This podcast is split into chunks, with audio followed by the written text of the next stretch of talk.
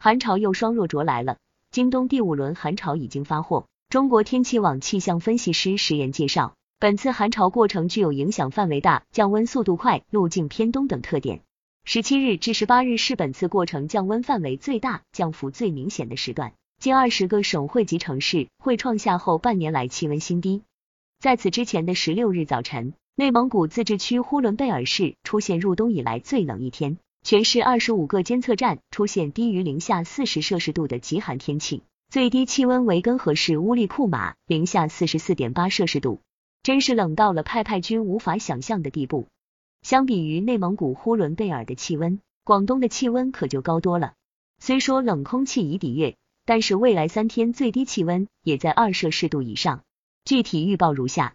十八日至十九日，全省大部晴到多云，最低气温，粤北、珠江三角洲北部实现四摄氏度至八摄氏度，高海拔山区二摄氏度左右；南部市县十二摄氏度至十五摄氏度，其余市县八摄氏度至十二摄氏度。二十日，粤北和粤东市县多云转小雨，其余市县多云转小到中雨，局部大雨。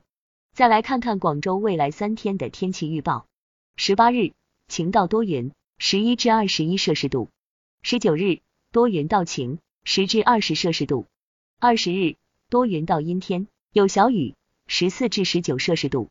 派派军温馨提醒：十八至十九日冷空气过程大风明显，且与台风雷伊环流叠加，广州大风持续时间长，应做好临时工棚、人工构筑物、户外广告牌、道路绿化树木等的加固措施。港区作业和海面过往船只、珠江夜游等水上活动及时避风。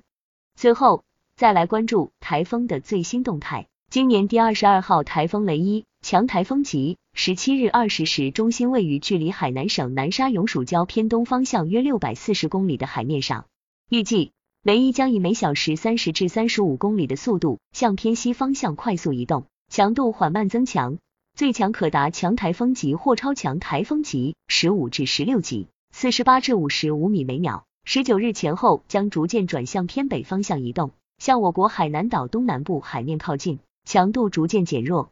台风雷伊距广东较远，未来路径及影响仍存在一定不确定性，请保持关注。感谢您收听羊城晚报广东头条，我是主播小婉。